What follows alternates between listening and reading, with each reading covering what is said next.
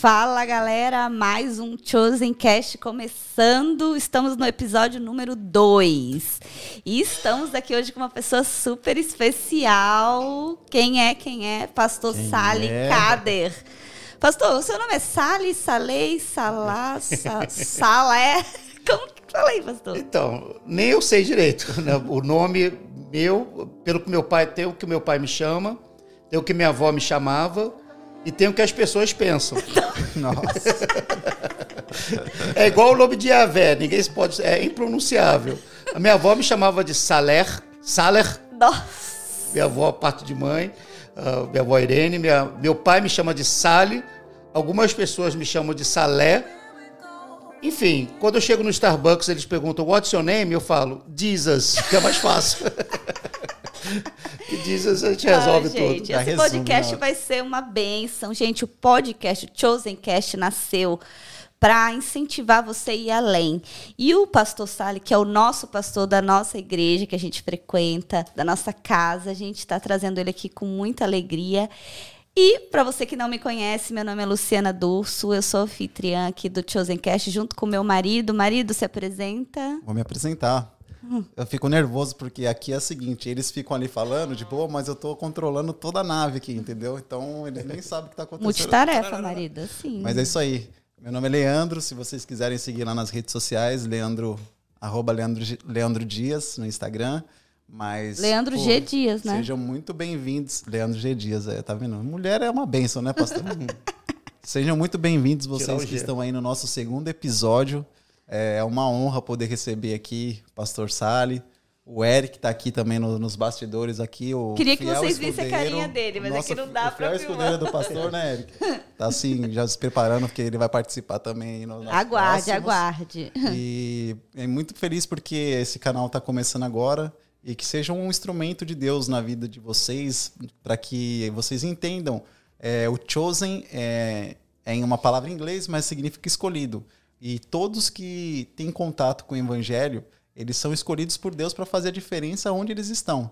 E nada mais legal é ouvir aquelas pessoas que estão participando do mover de Deus, né? A gente está aqui em Orlando, esse podcast é gravado em Orlando. Orlando, na Flórida. Na Flórida e é Sabia muito... Sabia que tem outra cidade que chama Orlando aqui nos Estados Unidos? Não, mas é Orlando original, é, aí é cópia, né?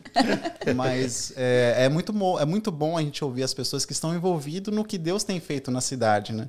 E Pô, o nosso pastor é, ele é um cara surpreendente. Vocês vão ficar chocados aí com as histórias. Eu vou passar algumas fotos deles aí durante a transmissão. Aê. E assim, se preparem que vai ser incrível. Eu acho que assim, gente, olha, nosso slogan aqui que a gente escolheu, né, o podcast que, que faz você ir além. E eu confesso, pastor, que desde que eu entrei para a igreja Batista Atitude Orlando, IBA, que é conhecida no Brasil, né? porque eu era de outro ministério, o senhor tem incentivado muito a gente, sabe, pastor? A gente é meio rebelde, tem hora fala que não, não vai, pastor, agora vai. Acho que o pastor fala assim, meu Deus, tem que orar pelas suas ovelhas. Mas, assim, o senhor tem incentivado muito a gente a ir além, sabe? Coisas que a gente acha que não é capaz, ou coisas que a gente acha que já fez no passado e não é capaz de fazer mais. Então, sou muito grata a Deus. E vamos começar com as perguntas, né? Tem uma musiquinha aí, vamos Olha começar. A musiquinha, vamos de... Vamos de musiquinha. Não é rádio, mas não dá pedir a música. Pastor, vou fazer uma pergunta aqui que assim, olha, para quem não sabe, vamos pro jabazinho, né? Jabazinho logo no começo. Eu tenho uma revista que chama Orlando Gospel. Esse mês o pastor saiu numa matéria que tá dando o que falar, que eu falei lá na, na revista, que o que, que ele tem feito de ousadia para pregar o evangelho. E para quem não conhece Pastor Sally, Pastor Sale, olha, é criativo. As palavras. Só um pouquinho, viu? Só um pouquinho, né? Na verdade, Deus deu um dom para ele, que quando ele ministra uma palavra, a gente grava. Ele, a gente simplesmente grava a palavra e a gente. Isso é maravilhoso. E eu queria começar perguntando o seguinte, pastor da onde vem essas ideias de um dia chegar de Sansão na igreja, no outro dia chegar de velho, até de super-herói voando, ele já chegou, gente. Fala pra mim, pastor. Esse onde... dia foi inesquecível. eu, nu... eu nunca vi, né? Até do caixão também, o dia que ele chegou no caixão, eu falei, graças a Deus, foi na ceia de ressuscitou, janeiro. ressuscitou, tá vivo, Jesus. Mas me conta, foi sempre assim seu ministério ou Deus começou a fazer algo diferente? Conta um pouquinho pra gente. Pastor. Sempre foi assim. Desde lá do Brasil, eu é. era responsável pelas vigílias uhum. da nossa igreja. E vigília, como você sabe, o povo gosta de festa, gosta de alegria. Pra ninguém mas, dormir, né? Mas na vigília ninguém gostava de ir. Ah. As pessoas enchiam quando tinha um artista, quando tinha uma pessoa conhecida. Ah. Então a gente começou a inovar na vigília, colocando temas de pregação. Eu sempre coloquei lá na vigília, na, na atitude lá do Rio, era eram duas pessoas para dar testemunho, além da, além da, da, da, parte de oração de joelhos, uhum. como foi na nossa vigília agora aqui na, em Orlando. Uhum. E eu pregava no final com um tema diferente. Então o tema era cuidado com lobo mal. Aí você é, lobo mal. Havaianas todo mundo usa. Que legal. A última vigília que eu preguei no Brasil, que foi quando eu fui enviado para cá para Orlando, foi sobre poltergeist. Que foi o que deu assim. Tinham 400 pessoas na igreja na vigília. Né? É, Muita gente. Não, hum, assim, e era Na nesse madrugada, nível. madrugada, né? E varava a madrugada. Não, era até, era de oito e meia à, meia-noite. Eram quatro uhum. horas e meia de vigília, meia-noite e meia. Então, é, começou dali já, desde essa época, e sempre eu trazia alguma coisa diferente. Né? Mas, na verdade, eu tive agora numa, num retiro das Ordens dos Pastores Batistas Brasileiros da América do Norte, e fizeram uma plenária comigo, comentando sobre isso. Mas por quê? Alguns falaram até tá uma. Tá dando o que falar isso aí. As pessoas, tá eles querem tentando me entender. Eu falei, olha. Ninguém explica. Minha Deus. esposa. minha esposa, que... de repente, vai querer ser psicóloga para tentar me entender um pouquinho mais. Né? Mas não vai conseguir, porque eh, eu tenho discípulos que perguntam para mim, mas por que você é assim? Como assim? Mas por que? Como você é assim, meu Deus do céu? Eu não sei, às vezes a gente tenta achar algo pela lógica. Né? A lógica que eu penso na, lado humano. Né? Minha mãe e meu pai sempre me levaram de 4 anos de idade uhum. até os 15, direto. Todo mês de julho a gente estava na Disney. Eu acho que, portanto, estar tá aqui na Disney, todo ano Disney, todos os parques, todo, Disney, Universal, todos os parques. Foi essa infância aí. Eu acho que isso foi mexendo muito na minha mente, né, criativa. Não, o eu... lúdico, né? Mas o lúdico, pastor, faz as pessoas gravarem a mensagem. Né? Após que você perguntasse para alguém, e aí, como é que foi a mensagem do Sansão? E a mensagem é. da águia? a mensagem né, do super-herói, do Kryptonita? É. Isso ficou marcado, né? Sim, marcou então, muito. Então, eu creio que o Espírito Santo, o próprio Jesus falava por, falava por parábolas, uhum. né? Para que sim, o povo sim. fixasse, para que o povo entendesse. Então, eu acho que não tem explicação, né? O Senhor, ele renova, mas ele que dá. Tenho certeza que o Espírito Sim. Santo que te direcionou. Filho, vai lá e veste de super-homem, vai lá e. Em tudo, em tudo, mas essa parte de, de ser mais agressivo, uhum. que existia uma, uma, uma, uma pregação que vinha por minha parte que não era tão agressiva assim. Uhum. Como, por exemplo, teve há pouco tempo atrás, no culto da nossa igreja, um lapidador uma pessoa Sim. lapidando, que foi o Denis, o Denis. né, fazendo uma lapidação, para mostrar que nós somos lapidados pelo Senhor é. e a obra nunca vai ser perfeita, nunca vai ser completa. Esse tipo de, de ilustração eu sempre usei, não é agressivo, Sim. mas algo que choca, agressivo, isso veio na pandemia. Isso foi quando eu buscando em Deus, porque o que eu não abro mão é de ter meu tempo a sós com Deus. Amém. Todo dia de manhã, como hoje, como todo dia, domingo de manhã antes de ir para a igreja, sempre eu busco direção de Deus, eu ouço a voz de Deus, é um diálogo, eu, eu não, não sou eu somente que falo. Uhum. Aliás, tem dias que eu só fico calado, ouvindo só Deus falar, e Deus só bate, muitas vezes Deus só me puxa mais para perto dele, mostrando aquilo que são as minhas falhas. E, e num tempo a sós com Deus, Deus perguntou claramente para mim: você quer trazer o povo de volta para a igreja? Porque a igreja já estava aberta, Mas já tinha, não... já tinha saído do lockdown, só que o pessoal. Isso foi quando, mais ou menos? Foi em março de março? 2020. 2020, uhum. Foi em março. Março ou abril de 2020. É, março não, março foi lockdown. Isso, março foi lockdown, que começou, março, né? abril foi maio, foi início de maio. Uhum. E, e o povo não voltava. O povo vinha 15, 20, numa igreja que com cabe medo, 250, né? 300 pessoas. Estavam com medo, natural. Eu tirava foto, botei um monte de. As cadeiras tudo empilhadas na parte de trás, fiquei sentado em cima das cadeiras. Né? Quase. Eu consegui descer depois. Né? Isso tem. Tirar a, o Natan tirou a foto eu em cima, mas não consigo tirar o descer. Não, depois. isso deve ser assim. deve ser uma coisa dolorida para o pastor, né? Ver a igreja vazia. Saber que as vidas estão ali, mas estavam com medo. Sim, sim. E a gente tá. sabe, Lu, que O culto online é o que a gente diz aqui na nossa igreja, não é o mesmo culto que presencial. Nunca vai ser o Olha, mesmo. É verdade. Não, ah, não, a palavra é a mesma, pastor. Você, você pregou. Tô ouvindo, a pessoa você, tá lavando a louça. Você pregou no domingo sobre a volta de Jesus, é a mesma palavra, né? Voltando, é a mesma palavra. Não, não é. Quem estava lá recebeu diferente de quem estava em casa. Quem estava lá foi mais marcado de uma maneira especial como quem estava em casa. Então, é, é, Deus, ele, ele realmente me puxou falando: você precisa ser mais agressivo. Então, eu quero que você faça algo. Você vai fazer uma série de mensagens. Eu falei, ok, Jesus. Deus foi dando tudo, Lu. Tudo, tudo. Você vai E aí? pregar sobre sanção. Serão quatro mensagens. Eu falei, Jesus, quatro mensagens. Mas como eu vou pregar quatro mensagens? A gente só sabe de Dalila. Só se- Sansão é pequenininho É, o trecho, né? é, tem Juízes. nem- Não tem nenhum livro inteiro dele. então, né? assim, como é que eu vou pregar quatro sermãos sobre. de quatro horas praticamente, uma hora, quase Sim. uma hora É. cada um, né, sobre um personagem que só se sabe dele, só se prega muito por aí sobre ele e a Dalila, o episódio da queda dele. Uhum. Né? Quem escreveu o livro? Who wrote the book? Mas glória a Deus, pastor, que o senhor está sensível, né, a, a, a fazer a diferença na igreja. Porque, assim, aqui, a igreja esse mês vai completar seis anos, né? Isso é uma vitória. Vamos palmas, né, para nossa igreja que está celebrando seis anos agora em agosto. Glória a Deus. É, de pé, o povo fica de pé, o povo fica de pé, glória a Deus. O Eric tá aqui, calma, segura a emoção. Mas, gente, isso é celebrar, sabe por quê? Porque eu tava falando hoje isso, pastor. Aqui em Orlando, abre e fecha igreja todo mês. Né? Por causa da Incrível. revista, as, as igrejas me chamam, olha, abre uma, uma igreja. Aí eu ponho na revista. Quando a pessoa fecha, ela me avisa também, olha, fechei a igreja. Então, abre e fecha a igreja muito rápido. Então, uma igreja que está celebrando seis anos, uma igreja. Não sei quando você vai ouvir esse podcast, mas a gente está em agosto de 2021. Seis anos, uma igreja que está lotada. Você vai no culto, né? Domingo lotados. A gente está com mais de 20 células, né, pastor? Sim, mais de 20. mais de 20 células. Isso é inédito. Se você vai nas 80 igrejas que tem, pastor, não tem, não tem, não é isso que acontece. Você tem algum segredo assim, quando o senhor foi enviado para cá? É muito diferente pregar o evangelho no Brasil e Ah, pregar aqui. totalmente diferente, tudo né? diferente. Você abre uma igreja lá, pá, já tem 300 pessoas. Aqui para você fazer 30 é um E aqui, até mesmo para cuidar daqueles que entram na igreja, já é complicado.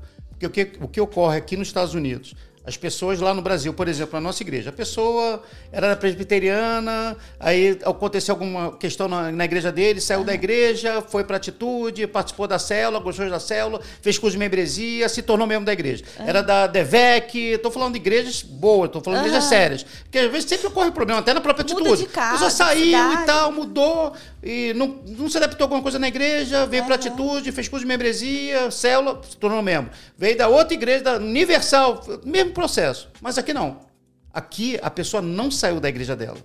A pessoa saiu do Brasil, mas fica lá. se mudou para os Estados Unidos e quer trazer ainda, porque ele não largou a igreja dele do Brasil. E às vezes quer trazer as mesmas doutrinas, coisas que a gente pode entender diferente. Somos o mesmo reino, temos o mesmo rei, mas temos uma forma diferente de servir a Deus. né? E às vezes as pessoas querem colocar e por a- a- aquilo que é a doutrina dela do Brasil, e muitas vezes se impede a pessoa de avançar dentro da igreja. Deus quer que ela frutifique onde Deus colocou ela, mas ela Exatamente. não frutifica, ela não avança, porque ainda está presa no Moisés, que já morreu. Né? Como já Não, foi preguei uma que vez. não querem nem ir para outra igreja, né? Ficam em casa ali. Ah, não, meu pastor do Brasil me cuida. meu pastor está orando por mim. Eu sempre ouço pessoas falando isso. Não, mas eu tenho meu pastor que está me cobrindo, tal. Só que o pastor da pessoa está no Brasil, não sabe o que ela está passando. E uma coisa que você sempre fala na igreja que eu acho assim sensacional, especialmente para quem é imigrante, é gente precisa de gente Sim, para ser gente. né? E assim, uma coisa que eu me apaixonei na igreja, eu queria que você falasse um pouquinho, até para quem não é, quem é da igreja e não faz parte, quem está pensando, está buscando uma igreja, que é a parte de célula, de discipulado, né, de mentoria, de ter esse acompanhamento. Porque né, no Brasil a gente tem a família, tem a mãe, tem a sogra, tem a tia, tem a igreja que é desde pequenininha, aqui não tem. Essa é uma visão sua ou é uma visão da Igreja Batista Atitude? Todas as igrejas são assim? Mas antes do pastor res- responder, pastor, é, essa questão de igreja, é, a visão de discípulo, discipulado, de célula, é muito forte nas igrejas brasileiras. Né? Lá é uma facilidade muito grande, porque é. as pessoas têm mais contato, assim, parece que a vida Flui nos Estados mais, Unidos né? Mais fácil. É uma vida mais assim, a gente mais fechado. Né? E aí as igrejas aqui, por exemplo, americana, quando nós chegamos aqui, a gente ficou, foi um tempo da, de uma igreja batista aqui americana. Gigante, estrutura monstro. Mas só que da mesma forma que a gente entrava, a gente saía. Ficamos um ano e meio. Tinha aquele, ninguém vinha conversar. E a gente falou, pô, lá no Brasil, se você vai visitar uma igreja, galera só falta te, né? No outro dia você é. tá na célula e é. passa pouco tempo você já tá envolvido. E, e aqui a, a gente sentiu esse, esse, esse, essa frieza, né? É, mesmo nas igrejas brasileiras, é, essa dificuldade que as pessoas se encontram, porque a, se ela quiser entrar e sair em algumas igrejas aqui, elas fazem isso e ninguém fica sabendo de nada, não é discipulada. Como reter essas vidas, né? Uma pergunta Sim, também e, seria. E, e, assim, vale dizer que a multidão seguia Jesus, né? mas só que Jesus ele tinha os seus discípulos. Né? Ele já estava nos ensinando que uma forma de ter uma igreja saudável é um discipulado. Sim, cuidado pessoal, cuidado andar de mais perto. Exatamente. Jesus e... tinha 12. Isso. Dos 12, ele tinha três que era mais próximo, eu preguei sobre isso há pouco tempo, e dos isso, três, exatamente. ele tinha um que, que sempre encabeçava a lista ali, que era Pedro. Exatamente. E João sempre do lado dele, né? Pedro, Tiago e João sempre foram. Era o discipulado mais próximo. E as pessoas, elas se enganam, assim, pensando que, tipo, ah, eu vou para Vou dar um exemplo. Eu tô no Brasil, eu quero ir para Orlando, porque lá é, Deus me chamou e eu tenho um propósito de ir, de cumprir a grande comissão, de é. levar o evangelho. Mas assim, eu vou falar real para vocês que estão nos ouvindo aqui, não se enganem, não saia do seu país, não vai para nenhum lugar antes de conversar com seus líderes, de conversar com seus com seu pastor, de orar com a sua família, porque muitas muitas famílias que nós conhecemos de pessoas assim próximas vieram para cá debaixo de uma direção falando que Deus as enviou para cá e começa chegar, quando chegam aqui a realidade do imigrante é tão forte, tão pesada que os propósitos de Deus ficam esquecidos. É, a gente costuma dizer, Lê, que quando o nosso avião pousa aqui, o avião do Mickey e sua turma levanta para outro lado. É, a gente não encontra, não tem Disney, não tem. Eu demorei dois anos quando eu mudei para ir conhecer a Disney. Não, mas tem muito americano que não conhece, inclusive. É, porque é uma realidade, a pessoa acha que a gente chega aqui vai abraçar o Mickey, o Mickey recebe a gente. É caro para ir na Disney, é uma outra realidade. Você tem que estudar, sim, você sim. tem uma vida aqui, né? E qual que é o maior desafio? Voltando à pergunta, né, englobando tudo que o Lê falou de discipular vidas na América, de acompanhar vidas, de mentorear, de cuidar de vidas aqui nos Estados Unidos, comparando com o Brasil? Qual que é o maior Bom, desafio? A gente entende a dificuldade realmente, como o Lê falou, de uma forma perfeita. Realmente aqui a cultura local, ela engloba muito essa questão de afastamento das pessoas. As pessoas andam muito isoladas. Você, a, o brasileiro que a gente costuma dizer que o brasileiro que costuma que vai para uma igreja americana, que é uma bênção, nós reconhecemos a unção na igreja americana, nós somos devedores, inclusive, à igreja americana, pelo evangelismo que eles fizeram no, no Brasil. E eles são exemplares, né, pastor? Não, é eles, tudo de assim, primeira. Assim, não tem igreja, excelência, você está falando dos Estados Unidos. É. Só que é, a cultura deles é essa. Tô, a cultura é algo que você não tem como dizer que é, é certo ou, ou errado. É cultural. É, é cultural, cultural, isolamento, não tem contato, não tem americano indo para casa de americano.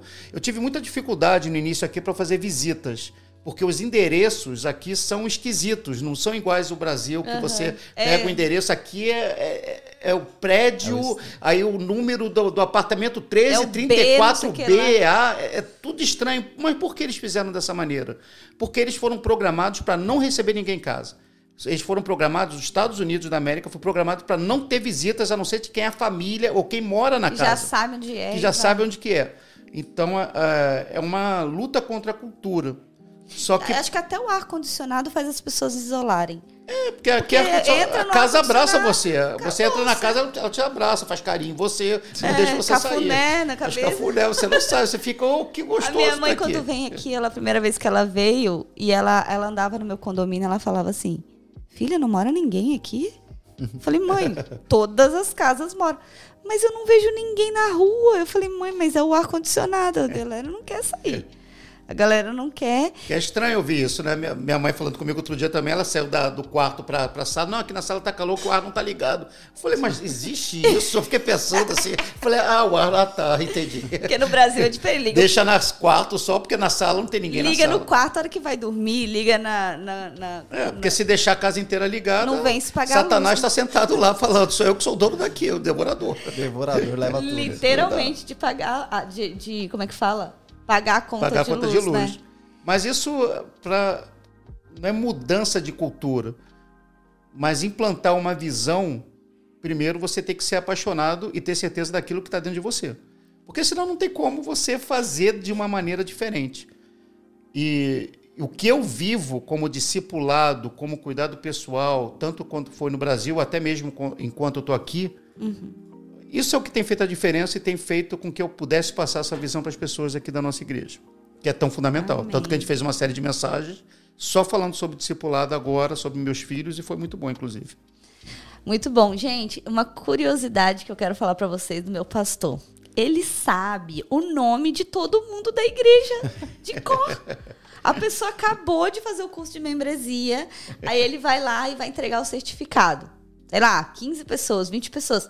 Ele fala, o Paulo abençoa, tal, tal, tal. Eu, eu falo, deve ter um crachazinho ali. ou, ou se a galera batiza, ele vai com todo mundo. Pastor, isso daí é uma coisa sua. Você sempre teve facilidade de decorar nome, é um dom de Deus. O que, que é isso, pastor? Porque eu Nunca- só falo o nome e ele já esqueci. Nunca tive. É, Assim, parece que é o, o básico, ou parece o que eu estou dizendo é, é um clichê. Mas é verdade, não é clichê.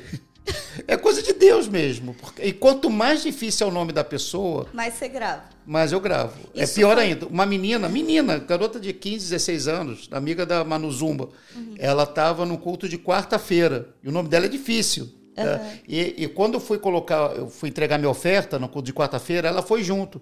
Eu falei, oi Laroline, tudo bem? O nome dela é Laroline. Lá, gente, nunca isso. Aí ela, ela olhou assim, assustada assim pra mim, ficou meia hora assim parada. Eu falei, aí eu fiquei olhando assim. falei, Será "Ah, que eu errei? Não, eu fiquei pensando, mas por que ela tá olhando parada olhando assim pra mim? Eu, eu, eu lembrei, ah, deve ser porque ela deve achar que eu não sei o nome dela. É. Exatamente. Mas assim, porque eu já vi, só vi ela duas ou três vezes. Então, é, é uma coisa que é de Deus. Não, Não, dá e pra isso, explicar. gente, aqui em Orlando faz tanta diferença. Porque a pessoa vai na igreja. Se te apresentarem, ó, esse aqui é o, o João, essa aqui é a Maria. Se eles voltam, o pastor fala, oi João, oi Maria. Gente, É quantas porque pessoas não ouvem o nome ser chamado por alguém? por eu que- ter um nome que ninguém sabe falar direito ele, É, eu acabo aqui, né? entendendo bem o nome das pessoas. E eu sei uma coisa que é certa, uma coisa que é certa. Eu já preguei uma vez sobre isso, eu já falei sobre os nomes. né? E eu sei que o- som mais doce que uma pessoa gosta de ouvir é o nome dela. Então, nossa, faz Não tem som mais diferença. doce que a pessoa ouvir o nome dela. Então, é, se é algo que, que acrescenta na vida da pessoa, eu quero ser usado por Deus para abençoar a vida dela. Com certeza. E uma coisa, gente, olha só. Lê, tô aqui falando, mas você fala que ele tá ali nos tecnológicos. Sim, uma né? coisa que eu, eu, eu vou falar pra vocês, gente. Eu tô, sei lá, para- vai parecer que eu tô puxando o saco do meu pastor. Mas eu amo a vida dele. E assim, por eu conhecer muitos pastores, é uma coisa que eu admiro a sua vida, pastor, é você ser pastor full time. Você quer achar o pastor, ele tá lá na igreja, ou ele tá visitando, ou ele tá mexendo Sim. na cadeira, ou ele tá resolvendo uma coisa. Ele tá ali, ele tá pastoreando. E isso não é a realidade de muitos pastores aqui, né? Infelizmente. É, mas eu vejo assim a sua paixão, sabe, pastor, pelas vidas. Isso faz muita diferença. Se eu tenho algum testemunho que você possa contar pra gente, por exemplo, assim, de uma visita inesperada que salvou uma situação, ou por causa da sua disponibilidade, porque uma coisa é a pessoa ter vocação para ser pastor. E outra coisa é ela exercer essa vocação full time como um trabalho por completo, entendeu? Eu sei que você tem o seu horário, o seu dia, negócio segunda-feira, eu sei que eu sou day off, a gente tenta não ligar, mas não adianta, né? O povo liga. Mas eu teria algum testemunho para contar de algo assim que essa disponibilidade mudou a, a vida de uma pessoa? Ah, muitos. Eu posso muitos. imaginar, Dentro né? da igreja, então, diversos. ah. Qual, ou qual o chamado mais inusitado assim que o senhor teve? Pastor, vem aqui me salvar, porque, sei lá, o, aeroporto. o gato subiu. O senhor tem alguma, alguma história engraçada? Geralmente acaba não sendo tão engraçado, Porque né? vira mas é, triste. é bem trágico. é, sempre, Sempre tem. acontece. e geralmente é sempre o horário e o dia que você está bem enrolado. É, parece que é como se fosse alguns testes de Deus para saber se realmente Você tá o seu coração tá mesmo nele para cuidar de vidas. Que né? tem Porque- umas vidas que é Porque tem os complicado. problemas, tem, tem os problemas, tem as pessoas que precisam ser tratadas mais perto. Né? E muito problema com casamento. Lá no Brasil já diversas vezes separar briga de casais. No meio da três briga, horas da manhã e ligando para cá, o marido me ligando, ó, pastor, se o senhor não vier aqui em 10 minutos, eu vou matar minha esposa. Jesus amado. Três horas da tipo manhã, isso. tipo, horário básico pra brigar, E né? tem, gen- e tem uns que ainda usam frases eh, de, de reformadores. Um até usou a frase de Lutero. Pastor, sabe aquela frase de Lutero? Olha, eh, me separar nunca, mas matar minha mulher eu, tenho algumas eu tive vontade algumas vezes. Então, eu tô com essa vontade agora, eu preciso do senhor aqui E agora. eu tô pra cumprir, né? Eu tô pra, eu vou fazer o que Lutero falou. Então, é, é, isso já teve diversos. Tô pensando até no casal aqui agora, que já teve até aqui na igreja. Diversos. É um dom, é um dom. Diversas vezes, diversas vezes. O trabalho do pastor é como se ele entrasse dentro de uma casa onde tivesse uma, uma bomba armada e você tem que desmontar ela em cinco minutos. né? Então Deus é, é- e Não, e tem que ter assim- todo cuidado, todo porque uma palavra mal colocada e maldita, maldita no- nos dois Sentido sentidos, mesmo, né? Dita, é ela, ela destrói tudo. Ela destrói o casamento, destrói vidas. Eu já vi diversas pessoas é, se perderem na vida por um mau conselho de um líder espiritual. Não, e tem gente que acha que pastor não trabalha, né? Já, já alguém já te perguntou assim: você é só pastor ou você trabalha? Então, eu sempre falo, olha, eu continuo sem trabalhar, porque para mim pastor não é um trabalho, é, uma, é um chamado. não, mas assim, é uma. É, Mas acaba aspas, sendo um trabalho, sim, porque assim, é o full time. é- você estuda a vida inteira, porque pastor Sim. sempre tem que ter uma palavra, você tem que estar sempre em profundidade, você Sim. que tem que ser um mestre, né, para ensinar. Sim, sim. Você tem que cuidar de vidas, você tem que é, entender de gestão, porque você cuida de uma igreja. Você tem que ser um pouco psicólogo, você tem que ser, você tem que ser um pouco de tudo, um pouco Tudo. pai, que tem criança, tem filho de pai vivo que parece que é- o pai não dá atenção. E, é- e, é- e as- na maioria das vezes não é muito bem remunerado. É verdade, não, geralmente. Mas né? o galadão, toda- o galadão toda- é bom. Se for Vamos somar tudo que o pastor faz, os pastores fazem, né? E fosse colocar assim, não, Ó, agora. se ganhasse por função, pastor, psicólogo ganha tanto, É não sei o que ganha tanto. Mas assim, glória a Deus pela sua vida, pastor, por esse amor. Porque assim, é, se fosse pelo dinheiro, ia ser trabalhar só aquele horário. Mas a, a gente que ama vidas, igual a gente está aqui agora, gravando esse podcast, você que está aí ouvindo, que está sendo edificado, a gente está fazendo por amor. Porque a gente está edificando vidas, a gente está trabalhando, a gente está aqui montando. E a gente tem vivido um tempo onde a gente tem visto Deus usar as pessoas na sua vida é, profissional.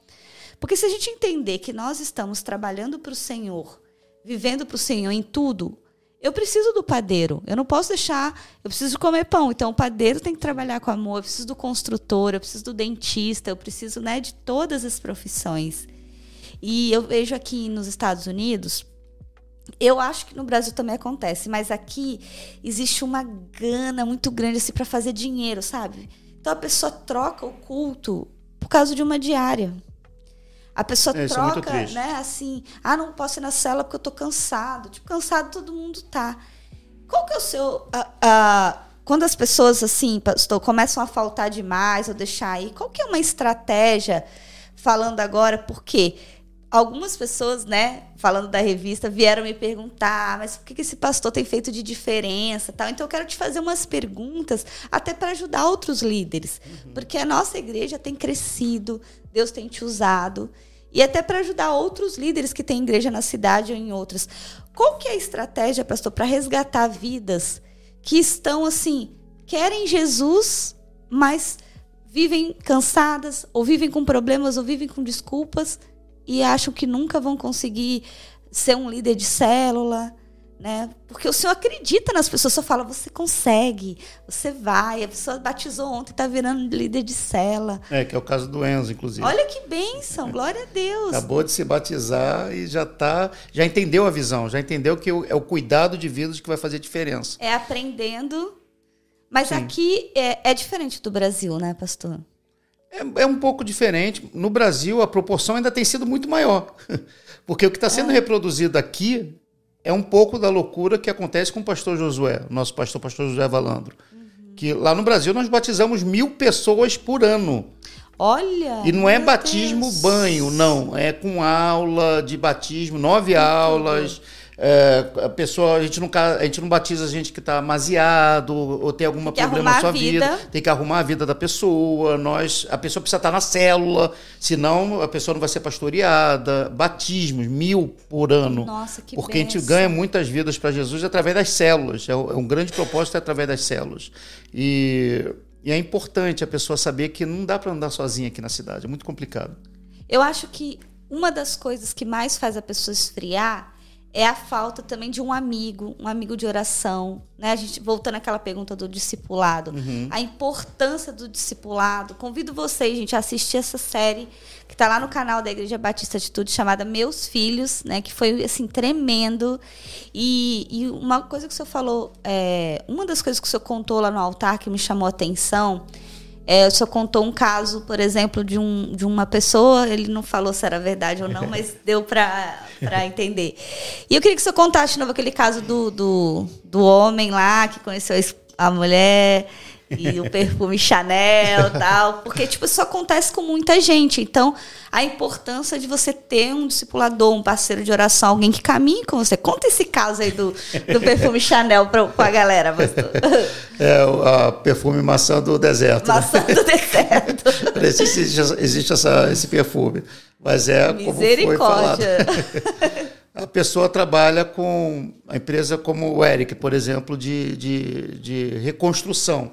E quem trabalha numa área de reconstrução de, de um estabelecimento, então tem diversas gamas. Tem a pessoa que faz o piso, pessoa que faz a parede, pessoa uhum. que pinta, é, e pessoas que depois limpam. E geralmente a limpeza são as mulheres, são as mulheres que participam mais ativamente da limpeza. E nessa empresa, a sempre eles almoçavam juntos na hora do almoço, todos é, sentavam é. juntos. E uma moça começou a estar junto com um homem, que é um homem de Deus, homem casado, com três filhos, cheio do Espírito Santo, busca a Deus, trabalhador, rala, né, trabalhando com reconstrução, rala bastante. E ele começou a conversar com ela, só que ela sempre muito perfumada, o perfume, a maçã do deserto, o Chanel do, do, do deserto, e ele sentindo aquele cheiro. Conversa Isso, normal, nada de Não, não, sem maldade, sem, sem nada. Mas começou a entrar em assuntos que isso começou e ela a... era casada ou solteira, a mulher? Ela solteira. Ela solteira e ele casado com três filhos. Uhum. E ele começou a, começar, começou a se envolver todo dia com ela. E você tira a conclusão se é uma história verídica, verídica ou não. É, você tem que assistir o culto para você analisar melhor. Não conta, no culto... Né? mas assiste lá essa pregação. Essa, essa acho que está no meu filho 3, né? É no 3? Não, acho, não, acho, ou é no 2? No 2. No 2. Assiste os dois que vocês vão gostar, gente. e aí ela, ele, ele começou a ter o fascínio mas ele tinha um amigo que dele. Assim, né, um discipulador, uma pessoa que ele está sempre toda semana com ele.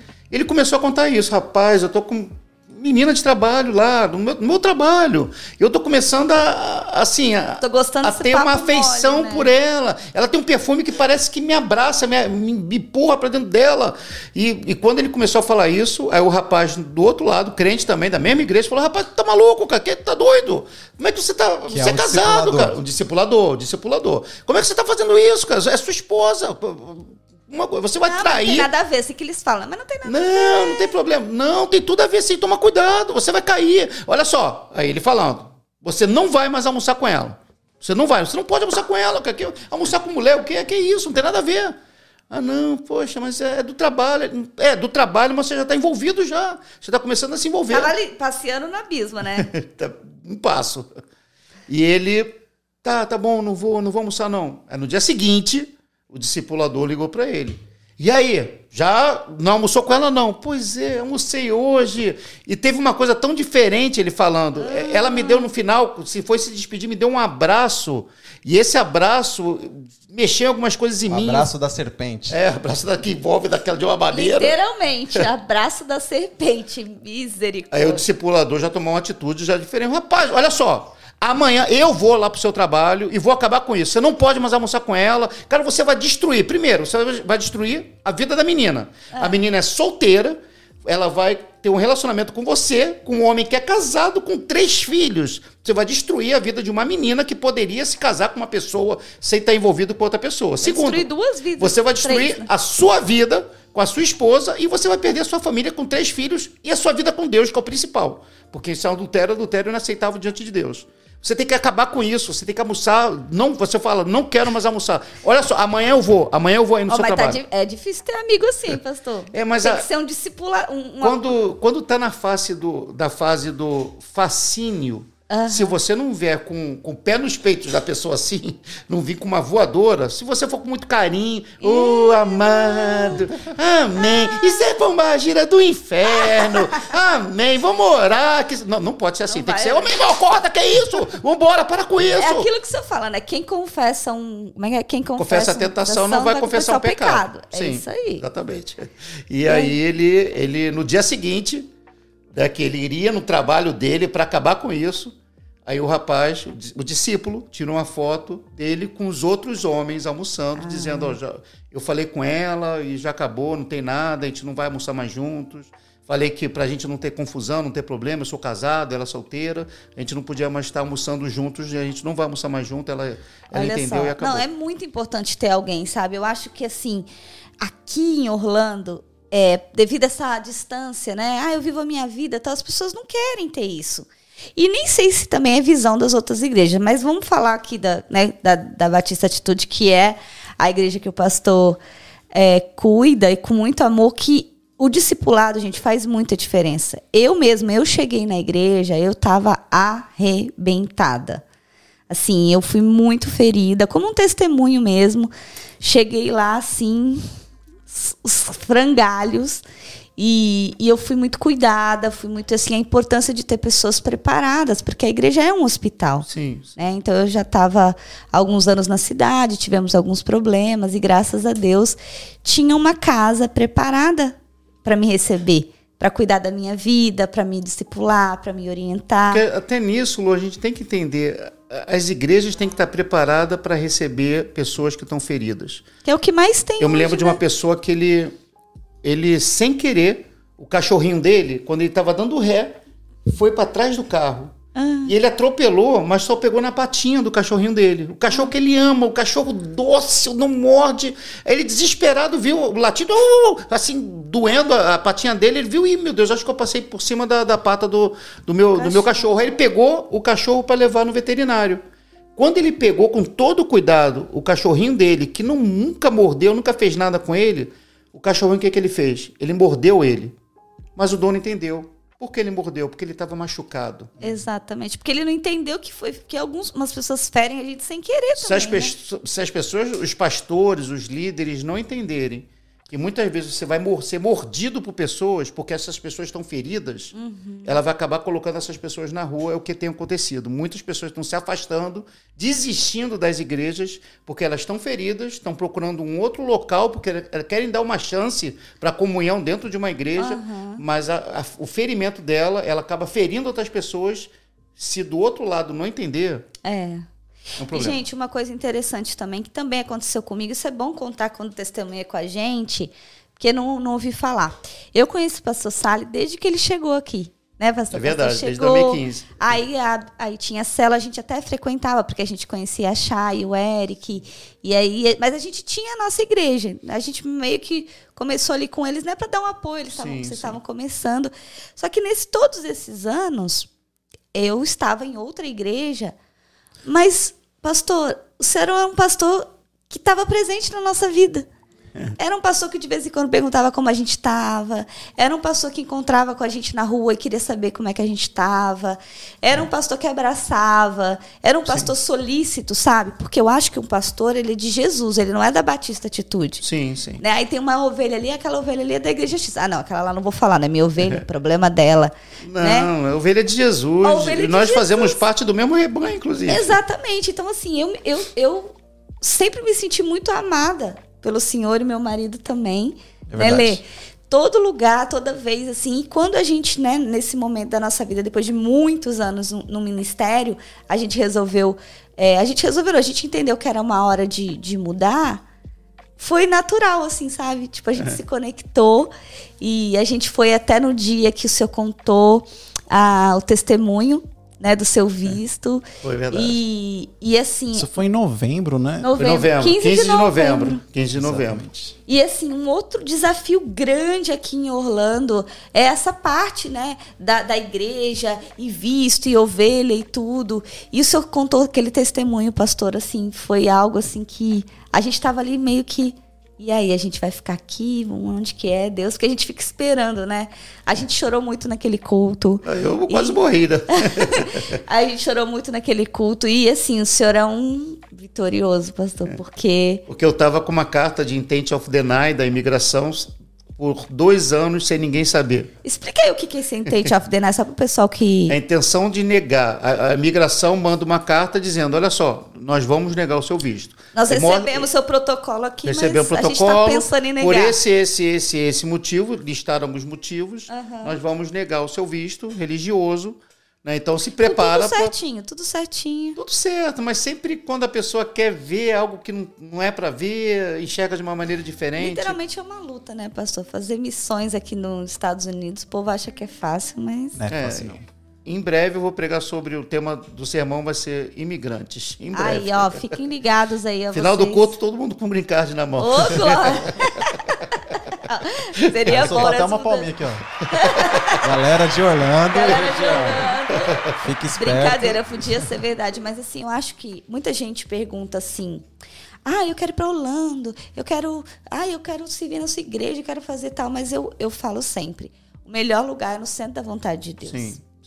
O senhor contou que desde pequeno você vinha para cá, né, todo ano. De quatro anos aos 15, todo ano. Então, todo ano. Então, tipo assim, era uma terra que não foi nada de novidade para você. Talvez Deus, Deus falou assim, ó, eu vou levar o Sally lá. Mas assim, pastor, o que eu perguntei já também na, no outro podcast é o seguinte. Falei, o Leandro Barreto, que participou aqui com a gente, o senhor conhece ah, ele, é uma, uma benção. E muitas pessoas têm se sentido tocado por Deus ou sentem a vontade de mudar de, de situação, sair do Brasil e elas miram o primeiro país Estados Unidos, Angola, depois Angola. Orlando. Nigéria. E assim, a gente vê é, pessoas conhecidas no meio cristão que, que realmente estão vindo para cá para morar e sente que Deus tem um mover sobre a Flórida, sobre Orlando. Tem até um, algumas pessoas que falam sobre uma profecia que tem na, sobre o estado da Flórida e tal. É, como que você vê essa questão? Você deve receber no seu Instagram muitas mensagens de pessoas, Sim. pô, quero ir para quero, quero ir para sua igreja. É, vocês têm como me receber? Vocês, é, eu quero ajudar na igreja como voluntário. Vocês me dão um documento. É, as pessoas não têm a realidade de como é. Vocês me dão documento, é fogo. Não, mas tem muito. Tem muito, eu sei. Muito. Toda, eu, eu já tenho algumas respostas que eu já deixei padrão. Ctrl C, Ctrl V. Porque, é porque é, são muitas mensagens, mas Igual. muitas mensagens. Muitas mensagens. Que no Brasil, por, por a nossa igreja ter uma expressão muito grande, eu era muito conhecido lá no, lá no Brasil. Então, muitas pessoas me conhecem, sabem quem eu sou, sabem de Instagram, Facebook, e, e conhecem, inclusive, tem meu número daqui. Então, uhum. sempre recebo mensagem de lá. E as pessoas realmente, às vezes, a pessoa não tem noção. Ah, pastor, eu vou aí, quero trabalhar, me, me arrumo um emprego só de faxina. Isso, isso. Aí eu tenho já a resposta de padrão. Eu falei, olha, amado, é. a, se a igreja precisar contratar alguém a gente vai dar oportunidade a quem já está aqui. É. Né? Porque quem está roendo o osso, amanhã vai comer carne. Né? Não, não, dá para colocar uma pessoa que já está. A pessoa acabou de chegar, já, já vai dar visto, já vai dar emprego, já vai dar. Porque não é só o emprego, tem a condição também do visto. Exato. Porque gente, nós sabemos aqui que o visto vale mais do que um milhão de dólares. Visto aqui vale mais do que dinheiro. Né? Não, não tem como, não tem nem como comparar Ah, se a pessoa perguntar, você quer visto ou você eu quer um milhão de dólares? Ah, eu quero visto, eu quero visto. É, não, e, e, e acaba sendo assim um, uma loucura o que as pessoas fazem para ficar aqui, para vir para cá. E, e qual o conselho que o senhor dá, pastor, por exemplo, uma pessoa que está ouvindo a gente, que está com essa ideia no coração, né, de vir para cá? É, eu sempre falo, eu tenho uma coisa que eu falo, mas eu quero ouvir do senhor. Que conselho que o senhor daria para uma pessoa que está pensando em sair do Brasil, principalmente nesse momento de crise, para qualquer lugar do mundo? Uhum. É, que conselho que o senhor dá como homem de Deus em relação aos propósitos, ao chamado, à vida da pessoa? Igual também tem gente que fala, ah, eu vou primeiro o marido, depois vai com a esposa. O que, que o senhor acha dessa. É, eu, eu, eu sinto já pelas mensagens. Né? Se a pessoa fala, ah, pastor, aqui no Brasil está muito difícil, vou aí para buscar uma vida melhor, hum. vou aí para fazer não sei o quê. Aí você já consegue já. Eu já, eu já tem alguma coisa não resolvida, né? Tá errado. Eu já falo com a pessoa, falei, olha só, primeiro para você mudar de bairro, é. não é de estado ou de país. Para você mudar de bairro, Deus tem que te dirigir. Não pode ser assim, ah, eu quero mudar daqui da Barra para o Recreio, acho. ou de, do Morumbi para Interlagos. Não, não, não. Tem que, Deus tem que te dirigir. Esse é o primeiro ponto. Uhum. E aí eu cito a Bíblia, né? porque eu acho que a resposta, tudo que é a resposta que a gente precisa está na Bíblia. Ló, junto com Abraão, ele olhou assim, viu as campinas hum. dos Estados Unidos. É, Campinas, de, de, Sodoma, tudo verdinho, parque, Mickey, Disney, tinha tudo lá. Né? E Exatamente. Porque os pastores deles estavam brigando, Ló preferiu ir para um local que ele achava aos seus olhos humanos que se, uhum. ele iria se dar bem, ia ter um conforto melhor, algo melhor, e ele o foi para um lugar de morte. faz isso, né? Ele quer olhar onde está mais confortável. Ninguém pensa em ir para a África, né? Ah, eu vou sair não, do Brasil, vou para a África. Tem que ser direção realmente de Deus, direção de Deus. Não dá para você mudar de bairro, não estou dizendo nem de, de, país, é pior ainda. Tem que vir um anjo, tem que ter sonho, tem que ter revelação, Deus tem que mostrar na palavra. A gente, quando veio para cá, né, Lê, eu lembro que, que eu parecia de Teão. Não, agora é grama, é grama molhada. Não, agora é grama vale. Não, agora assim, não, agora eu quero um sonho. Não, agora eu quero que a pessoa tal venha falar comigo. Não, agora eu quero. Não tinha mais nem o que eu pedi. Eu falava assim, meu Deus do céu, é, tudo que, que eu comigo. falo, Deus me confirma. E aí hoje eu vejo assim a minha vida depois, né? A gente está aqui há bastante tempo de ver o que Deus tem feito, porque Deus tem um plano. Então sim, ele move. Sim. Quando Deus move a gente geograficamente, né? Uhum. Ele tem um plano. E, é, e eu vejo que muita gente vem para cá sem plano. Sim, não de planeja Deus. nada. Não, e sem o plano de Deus Sim, mesmo. Que é o né? principal. E aí, por exemplo, pastor, a ovelha já está aqui.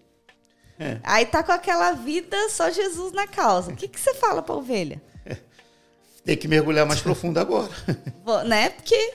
Tem que mergulhar mais veio profundo. Veio até aqui, né? Então, assim, eu acho que é muito desafiador para. Pra... Porque se Deus também permitir, a pessoa, a carne dela trouxe ela para cá. Não Deus foi trata, de Deus, né? não Deus foi. Trata. Deus permitiu colocar ela na Batista Atitude aqui de Orlando, a gente vai tratar. Vamos cuidar, vamos dar assessoria, o que ela precisar, a gente vai estar cuidando. Na igreja ninguém passa fome, o que ninguém da igreja vai passar fome. Essa é uma doutrina nossa. De, membro da nossa igreja não passa fome precisar abrir a boca, falar conosco, vai chegar uma compra, algo, a tesouraria vai providenciar algo para levar para a pessoa lá. Então é, é, E vamos cuidar dessa vida para ela poder avançar e crescer em Deus. Eu acho muito legal o que tem lá na igreja, que é muito trabalhado o relacionamento. Então tem encontro de homens, tem encontro de mulheres, tem célula de criança, tem mentoria de mulheres, tem é, a, assim, tudo de acordo, não é, não é uma igreja de eventos, como você sempre fala, Nunca. mas existem várias possibilidades de relacionamento. Se eu sou um homem, eu tenho um espaço para eu ir ali conhecer uns homens no churrasco. Se eu sou uma mulher, eu tenho, né, espaço. E eu acho que isso é fundamental. Porque essa é a nossa paixão, Lu. São vidas, é relacionamento, comunhão. É. O comilhão, todo mundo comendo junto, e o o relacionamento. É no relacionamento. Não, essa é boa, relacionamento. Né? A gente vai se ralando pastor, ali que vai se acertando. A gente tem que fazer um dicionário do pastor, porque ele já soltou é cada bom. pérola aqui. Ralha, ralha, relacionamento. Relacionamento e qual que é o outro, pastor? Comilhão. Comilhão. Comilhão. Crente come, né? É, Meu não, Deus crente. do céu. Crente Como que é aquela que você fala no às vezes no culto, pastor? Eu vou repetir em. Francês. Não, vou repetir em português, porque em francês você não vai entender. Porque antigamente eu falava que eu repetia em francês, né? Mas o povo não estava entendendo muito bem o francês. Então é melhor falar em português para eles entenderem melhor. Muito engraçado. Ô, pastor, e o inglês? Como é que o senhor- o senhor faz com o inglês quando aparecem os americanos da vida? O senhor vai no português mesmo, no amor? Ou... É, this is love you. O importante. Mas acho que. Eu vou falar uma coisa, pessoal. Acho que nos olhos da gente, no amor, eu, um tempo aqui, eu comecei a pregar para homeless. Homeless, para quem não sabe, é Morador de rua. morador de rua. E assim, eu não sabia falar inglês direito, sabe? Eu queria falar do amor de Deus. Então, o que, que eu fiz? Eu comprei um monte de Bíblia lá no Dollar Tree, que aqui tem loja de um dólar, gente, que vende Bíblia, olha isso. E aí eu parava no farol, eles iam pedir dinheiro. Aí o que, que eu falava? Jesus love you. É, is love you. Jesus love you, tal. E tipo assim, God bless you. É, que a gente já sabe. Que tá, ele- tá colocando uma sementinha lá É, também. então, aí, às vezes eu dava até alguma coisinha, uma comida, um dinheirinho, porque, Sim. tipo, né, aí tem gente que fala, ah, mas ele vai usar droga. Eu não quero saber. E se ele for comer? Aí eu vou ficar mensurando e dava a Bíblia. Então, assim, a gente nunca sabe o que, que vai fazer, né? Mas eu acho que, assim, só o ato da gente é, fazer algo. E o que eu vejo muito aqui, pastor, é o seguinte: a pessoa sai do Brasil e ela fala, não, porque eu vou para Orlando, porque eu vou fazer, eu vou pregar, eu vou abrir célula, eu vou não sei o quê. Chega aqui, É, Não faz nada. não Sumiu. faz nada, sumiu. tipo assim, mal vai à igreja e. Ah, porque eu não falo inglês, porque eu não isso. E, tipo assim, isso. A nossa igreja tem uma característica, você sempre fala, né? Nós estamos aqui para pregar para brasileiros. Sim, Mas nós temos toda a estrutura para receber Né? os americanos. para receber os americanos, temos tradução. Sim. Então eu acho que isso faz a diferença, né? Tanto é que lá na igreja nós temos pessoas hoje que é brasileiro casado com americano. Sim, sim. É, então- A, a gente passou, inclusive, essa semana, eu passei uma, pra uma pessoa americana da Califórnia, uma- o culto do o último culto em inglês nosso sobre a volta de Jesus que ele estava querendo assistir em inglês. Né? Então isso é, é- é toda uma estrutura para atender os americanos, mas a gente tem noção que nós somos uma igreja para alcançar os brasileiros. O letreiro da nossa igreja não é, é Church, Attitude Baptist Church, não. Embora É. a gente está nos Estados Unidos, aqui nós estamos nos Estados Unidos, mas a gente está muito bem definido nessa questão. Nós estamos aqui por causa dos brasileiros. E que- Nosso propósito é E alcançar os essas brasileiros. pessoas que falam assim, pastor, ah, não, mas eu vou para a igreja americana para me fa- aprender a falar inglês. Isso é desculpa. Eu falo então, você tem É? que aprender inglês, a gente É o aprende. que, Leandro? Desculpa esfarrapada. Comprei uma junta de boi e fui lá ouvir. Não, fala aí. Tem isso, não tem? Não, estou indo. O ser humano não estuda, o ser humano não lê, o ser humano não faz uma, um ABC, nada, e diz que vai para a igreja americana para aprender inglês. O que, que você acha disso? Eu falo, olha, você vai ficar desviado dentro da igreja americana, porque você não vai entender o inglês. Exatamente. Inglês você aprende na escola. Escola é Ó, inglês. gente, fica- igreja fica não. dica. Igreja é para você ir para ter comunhão, para ter relacionamento, não é para entender inglês, aprender inglês. Para aprender inglês, a gente vai para uma escola. Exatamente. E aí o que, que acontece? Eu, e, pastor, eu conheço muita gente que vai para a igreja americana e não fica lá entendendo bolhufas, ou só entende flashes assim da palavra. Porque às vezes, pastor, o sermão é tão difícil que nem em português a gente entende. Né? É, às vezes sim, você tem que sim. ler de novo, você tem que ouvir mais uma vez para você entender. Então você imagina é, você ir para uma igreja. Gente, nada impede de você visitar outras culturas, não é isso que a gente está falando Sim. né? Mas se você está em Orlando, se você mudou de país, porque talvez você esteja ouvindo esse podcast na Europa, em outros lugares que não falam português, tenta estar com pessoas da sua língua para você ser cuidado. Aprende a língua, aprendeu a língua do país, ok. Aí você vai na igreja, tudo. Mas você precisa crescer. E é, é essa parte do discipulado, do acompanhamento, né? Por exemplo, o pastor, ele não cuida da igreja inteira. Não tem, é insanidade, né, pastor? Não tem como. Imagina cuidar de 200, Jesus 300... mesmo deu um exemplo. Eu falei, olha, se, eu- se a pessoa tem 100 ovelhas, uma se perde. De 100, um vai se perder. É, Tem que largar as 99 no deserto para ir buscar. Jesus falando. Não dá, se a gente não dá conta de 100, vai dar conta de 250, como tem sido lá na igreja. Uma pessoa fica doente, né, pastor? É, e, não, aí o não dá. sistema de discipulado de cela tem isso, né? Porque Sim. a pessoa cuida ali de cela tantas vidas. Uma cela tem o quê? No máximo 10, 12? 10, é, 10 já tem que começar a pensar multiplicar. 10, 12, porque... É, então, e aí ela vai muitas pessoas. multiplicando, vai cuidando, a pessoa sabe ali, poxa, não veio no culto, se ela não tá muito bem.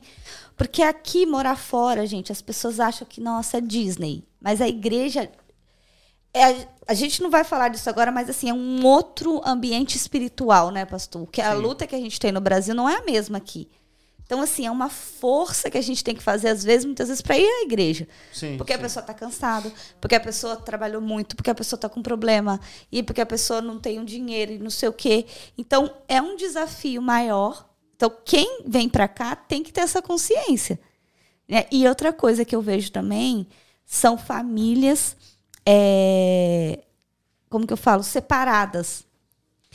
Ah, um tá numa igreja, um tá fora, um tá no outro. Então, é- aqui é tudo diferente o contexto, porque você não Sim. tem uma referência igual ao Brasil, né? Sim. Na sua opinião, pastor, qual que é o maior desafio de morar fora? Não como pastor agora, agora como homem, como família. O senhor saiu lá do Brasil, veio com a sua família para cá. E qu- qual que é o seu maior desafio, assim? Porque a gente só conta o lado bom, né? Lado Sim. bom todo mundo já sabe. A gente vai na Disney, a gente vai no Starbucks. Mas pro senhor, qual É. O foi o maior o maior desafio é você manter uma constância. né? Tem pessoas que pensam que constância é uma senhora que fica sentada. Dona fala, Constância. Dona Constância. Mas constância é algo que tem que existir na vida da pessoa. né? Esse é um grande desafio, porque aqui, eu acho que por ser a terra da, da- dos parques, as pessoas acham que estão dentro de uma montanha russa, que uma hora está lá em cima, mas no dia seguinte ela vai estar lá embaixo Exato. né? E acaba não tendo uma constância na igreja, acaba não tendo uma constância na sua vida com Deus. As pessoas não têm uma rotina de. Quando eu falo que. Para mim isso é um absurdo, tá? Quando eu falo que eu leio todo ano a Bíblia inteira, de capa a capa, as pessoas ficam assustadas. Acham que eu estou mentindo, que eu estou aumentando, que eu estou. Mas ah, isso tinha que ser o normal. Porque não existe uma e é tão constância. pouco, né? Três capítulos e meio por dia que a gente lê é a Bíblia inteira. E é gostoso, você ouve a voz de Deus. Eu- Os meus sermões saem do meu tempo de, de, de busca de Deus, a Deus através da leitura da Bíblia. Gente, eu vou entrar aqui, porque a gente tá falando das coisas que o pastor já fez, né? Ele entrou de Superman. Às vezes a galera não tá botando uma fé. Às vezes você tá olhando, escutando pelo, pelo Spotify e não tá vendo o vídeo. Aí você vai ficar Depois com você entra lá. Se você estiver ouvindo, você vai no- ter que entrar no YouTube, YouTube. Eu vou, você. eu vou colocar aqui na tela aqui para vocês. Vou colocar aqui também para a gente que tá aqui. Eu- Pastor, eu vou colocar. O senhor permite? Pode colocar à vontade. eu, lá, eu, eu vou colocar, eu vou falar também, que eu acabei, eu acho que não falando, né, da, da, da questão do Sansão, como é que surgiu o primeiro, que foi o Sansão. A série de mensagens Ter a Força, que está no YouTube também, são Aham. quatro mensagens sobre ter a força, porque foi um momento, momento em que em que estava essa questão da pandemia, o mundo estava enfraquecido, a igreja estava fraca Uhum. e a série de mensagens tinha que chamar ter a força.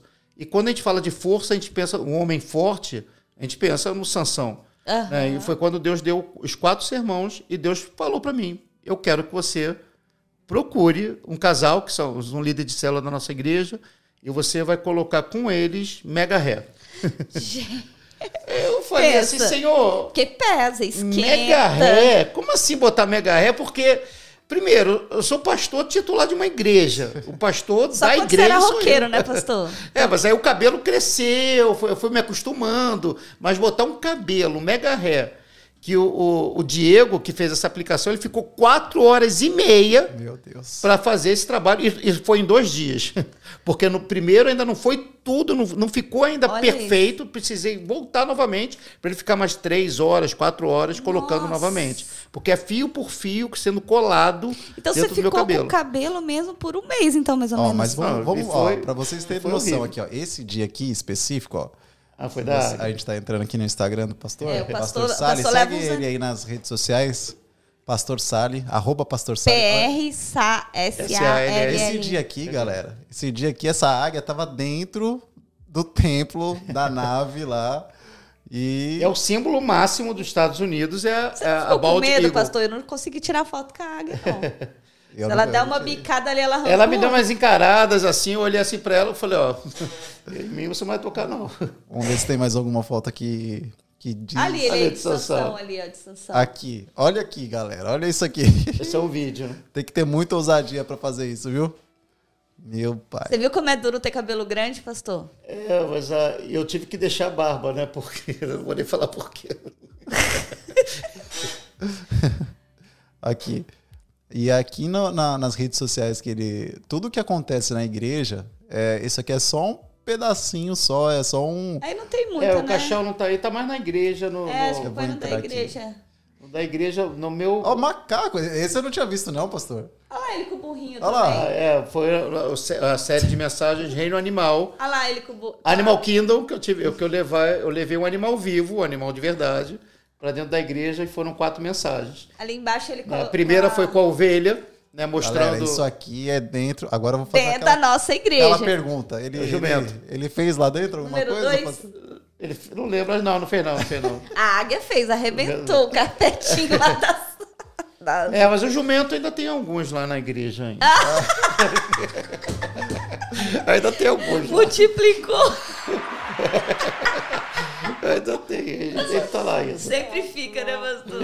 Ai, Jesus. amado. É, teve a cobra também, que foi a Cobra ainda tem também, eu sempre Tem, tem. coisa. Eu sei que tem. As sogras estão no Brasil, né? Algumas. Mas a cobra eu sei que tem também. Ai, tem a tadinhas das sogras. Eu preguei em cima dos textos, daí foi sobre Ali, é, ovelhinha. a mula de Balaão, a ovelha, João 10, que as pessoas querem ser, né? Não, eu quero ser águia. A pergunta de quebra-gelo. Qual animal que você quer ser? Eu quero ser um leão, quero ser um leopardo que é rápido, quero ser uma águia que voa mais longe. Mas Deus não enxerga a gente assim. Deus enxerga nós como uma ovelha. Uma ovelha que tem um pastor que é pastoreado. Deus olha pra gente assim. Deus não olha pra gente como uma águia ou como um leão, como. Não, Deus olha pra gente como uma ovelha. João capítulo A 10. gente tem potencial para fazer né, coisas como águia, mas a gente é Sim, uma ovelha. Nós né? somos uma ovelha. Agora, uma pergunta aqui que eu não fiz, né? E você deve estar se perguntando. Eu sei, mas eu vou ter que fazer para você que está em casa, né? E saber. Pastor, o senhor nasceu no berço cristão? Quando se converteu? Da onde que você vê que, que, que tem essa intensidade no evangelho? E agora, aguenta aí, agora que vocês vão entender. Olha, tem Sansão no, na Disney. É, eu gravei o vídeo na. Aí eu tô parecendo Matusalém já. é, eu gravei o vídeo na Disney também. É, eu, eu vim, era muçulmano. né? Gente, muçulmano. de Olha origem isso, do meu pai. gente. Né? Meu pai era. Esse cabelo aqui, tava, eu tava muito irritado ali com aquele cabelo. Daí o pior que um dia eu tava voltando, tava voltando de casa, eu e a Rebeca. Eu dirigindo e a Rebeca do meu lado. Você viu, pô? É, fi- filmando, né? E eu, com o cabelo assim em cima do, do meu rosto, né? O cabelo tampando assim, eu dirigindo normal. Aí quando eu olho pro lado, eu tô vendo um carro assim parado, assim, do lado de mim, assim. Aí quando eu olho, é um homem. Aí o homem olha pra mim e ele toma susto, porque ele viu que eu tinha barba. Ele achou que fosse uma mulher, mas era um homem. Ai, Por isso que eu não podia tirar a barba. Eu não podia jamais. ah, porque o povo tava achando que você era sei lá o quê. É, Jesus pois é, não dá certo. Muito legal, cara, muito legal. Não, muita ousadia, sim. Muita ousadia, até porque, gente, é um preço que se paga. Você vê que ele não tá ali. É, ai, nossa, vou pregar o evangelho hoje, bota uma peruquinha. Não, ele mergulha de cabeça. Não, e tudo, né, Lu? A nossa igreja, por exemplo, vai ter agora em outubro o Halloween. Né? Enquanto tem muitas igrejas que comemoram Halloween, fazem seus filhos se vestirem de bruxa, de demônio, de satanás, a gente é radicalmente contra. Ah, pastor, é uma cultura. É, tá, vai para a Arábia Saudita com seu marido, a cultura de lá, o marido pode ter três mulheres. É, você vai Né? ter Então, mais, vai pegar mais Vai deixar? pontos. Vai deixar seu marido ter três mulheres? Não. Tem culturas que vêm do inferno, essa cultura. A gente não pode aceitar. E o Halloween é uma festa satanista. Né? já é mais do que comprovada a quantidade de crianças que somem aqui nesse país para sacrifícios satânicos. É algo assustador. achei a foto que eu queria, gente. Olha aqui. Ah, daí foi na ceia Como que de. foi, pastor? Entrar no caixão. Você já tinha entrado alguma vez? Não, eu acho que eu não me lembro de ter morrido ainda. Não. Hein? Como é que foi entrar no caixão? É, ficou bem justinho, Fechado. inclusive. Eu falei, meu Deus, aqui é apertado, né? É, porque não Vou é. querer e é um caixão americano, esse caixão grande, quadrado, bem largo. Vocês estavam no- nesse. Tava. Aí fecharam o caixão e aí quando fechou, o que Não, que eles estavam. O William, né, que é uma das pessoas que estava carregando o caixão. Ele estava com medo de eu morrer sufocado. Eu falei, filho, mas se eu morrer, eu estou no lugar certo já. Não se É preocupa, enter- é não, só pô. enterrar. É só enterrar depois. Ele você- ficava abrindo assim, Ele tava... tava, ele tava apavorado. Eu falei, não é para deixar pro povo não saber, porque eu tava com o microfone dentro do caixão e eu não tinha noção, até E é- mesmo, e que é meu som for- tava saindo, porque é tão é, vedado né? o caixão que você não dá para perceber que o meu som tava saindo para fora da, da igreja. Né? E, E eu fui falando, né, dentro do caixão, assim, bem espremidinho, assim, Meu sem Deus. poder me mexer nada, uma escuridão absurda, absurda. É tudo escurão. Muito escuro. Porque não tem e- aquela janelinha esse que você. Não, tem- eles tem uma- fecharam, fecharam totalmente, porque Ah, ninguém sabia que eu estava dentro do caixão. Aham. Tinha que ser a surpresa. Eu, saí de dentro, algo que É porque a gente, existe. quando entraram com o caixão, a gente ficava ouvindo a sua voz. É, poderia estar atrás, eu podia estar na mídia, É, então, ninguém era, sabia. e era uma simbologia só, mas de repente. É uma simbologia do que Jesus fez. Né? Justamente o que está escrito em, em Lucas capítulo 15, quando, quando. Lucas 15, Lucas capítulo 7, a viúva de Naim, quando, quando ele parou um enterro onde uma pessoa que estava dentro do caixão, um jovem, filho da viúva de Naim, saiu do caixão vivo. Foi exatamente da mesma maneira que eu fiz. né? Lucas muito, capítulo, muito capítulo impactante. 7. E Então, pastor, esse ano a igreja tá, vai comemorar seis anos aqui no- em Orlando, né? Seis e anos. nós é, é semana que vem? A partir de Semana que vem, a partir de quarta partir que vem. de semana que quarta vem. que vem já, já é a celebração. E já tem uma programação toda especial, vários convidados. É, não sei que dia que vai, vai sair esse podcast, então não sei se é semana que vem, mas é dia 11, 11, de 12, agosto 13, 14, de 2021. 11, 12, 13, 14. Você pode falar 15. as pessoas que vão. Pode. Além da presença de Deus, né? Todo o corpo Que é o da Igreja principal, Batista. né? É o, o Ministério de Louvor incrível, né? Estamos aqui com o Eric Teremos aqui nos convidados, vai estar- aguardem Eric Silva. Pode dar um spoiler de quem Sim, vai estar dia presente 11. ali? Dia 11, quem vai estar ministrando louvor e vai estar pregando é a Heloísa Rosa, que é uma benção, uma mulher de Deus, já teve na nossa igreja também. Do dia 11, quarta-feira, dia 12, quinta, vai ser o Gesiel Gomes, pastor Gesiel Ah, é Gomes, uma que é uma benção, grande gente. bênção, já teve na nossa igreja também. No dia, no dia 13, vai ser o pastor Silas Figueiredo. É uma igreja brasileira que tem aqui no sul da Flórida, com nove anos, uma igreja que está tá arrebentando, uma bênção. O pastor. Silas, eu conheço ele pessoalmente, é um homem de Deus, que só vai acrescentar na nossa vida. No sábado é o pastor Leandro Barreto e no domingo sou eu. Glória a Deus, gente. Então, você que está em Orlando, vem fazer uma visita. Se você não tem uma família, uma casa aqui né, em Orlando, e se você também tiver, não tem problema de estar em comunhão. Nós estamos em festa. É, com- é tipo convidar para o aniversário, É né, festa, pastor? é festa. A gente vai celebrar. Esse encerramento do domingo vai ser. Ó, aguarde, porque assim, é geralmente, os, Promete. geralmente os encerramentos, ele. Mas conta, pastor, antes daqui, daqui, daqui a pouco a gente já tá indo pro final aqui já. Passou muito rápido, mas eu queria que você contasse aí só um pouquinho pra gente. Você é de família muçulmana e Sim. você se converteu como? Como que foi? Conta assim só um pouquinho pra gente entender, né? É. Como que o senhor nasceu em Cristo e que benção, que ousadia, que transformação foi na sua vida. Sim, na verdade, não é nenhuma questão de eu ter largado. Larguei, obviamente, o islamismo.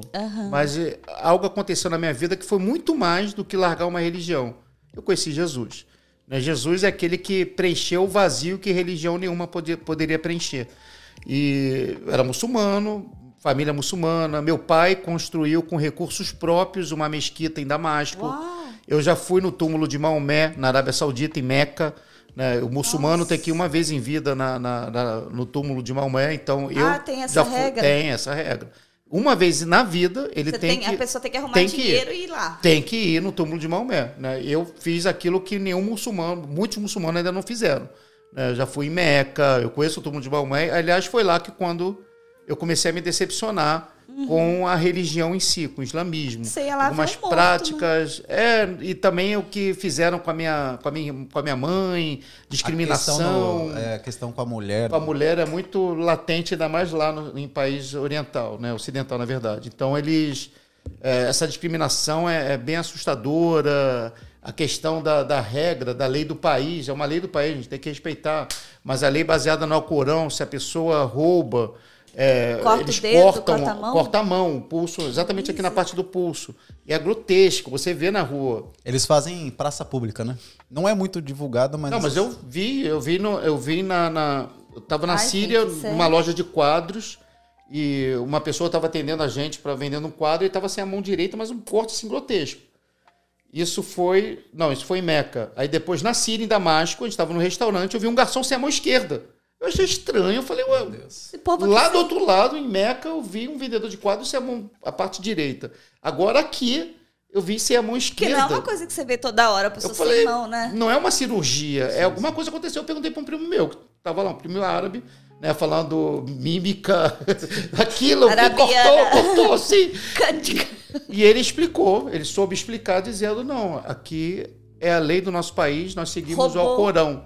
Roubou, se a pessoa é é destra, corta a mão direita. O garçom ali, que cortaram a esquerda, ele provavelmente ele é canhoto, e ele fica marcado para sempre na sociedade. Meu E aquilo me Deus. trouxe uma decepção, né? Como uma religião, um Deus que que não dá uma oportunidade do perdão, Aham. né? E ao mesmo tempo eu fiquei pensando no nosso país, se isso acontecesse ia ter um monte de político com Nossa. toquinho assim. ia ser um problema sério. E, e foi quando a minha irmã, ela que já se- havia se convertido anteriormente, me convidou para ir num retiro de Páscoa em, em 96. Ah, pastor, não vou deixar passar. O A gente tá falando de cortar a mão, né? Ah, sim, sim. É, a gente não quer ser política e falar de política, né? Mas Não, tem- não, não, não que não, não, eu já Mas não sei, sei. será que alguém roubou e cortaram? O cara com medo de cortar a mão, só o dedo? Não, não. No nosso país não tem isso, graças não, a Deus. Não, graças a Deus é perfeito, né, Benção? Tá vendo, Eric? Por isso que a gente tem que gravar o podcast com você, vai Tá ser demais. Ele tá né? ali e tá, e tá cutucando a gente aqui, viu? Benção. E, E a aí, minha irmã me chamou para um retiro de Páscoa e você nesse. tinha quantos anos, pastor? Ah, eu devia ter 21 ou 22. Não, 23 anos. Já tem muito tempo. Não, 23 não vou anos. falar quanto tempo faz, mas assim, era no, a juventude onde a gente toma as principais decisões da nossa vida, né? Sim, sim. Você tava E- ali na boca do gol, assim, de. Já era casado? Não. Não, nem eu. eu- nada, Nem perdidão. nada.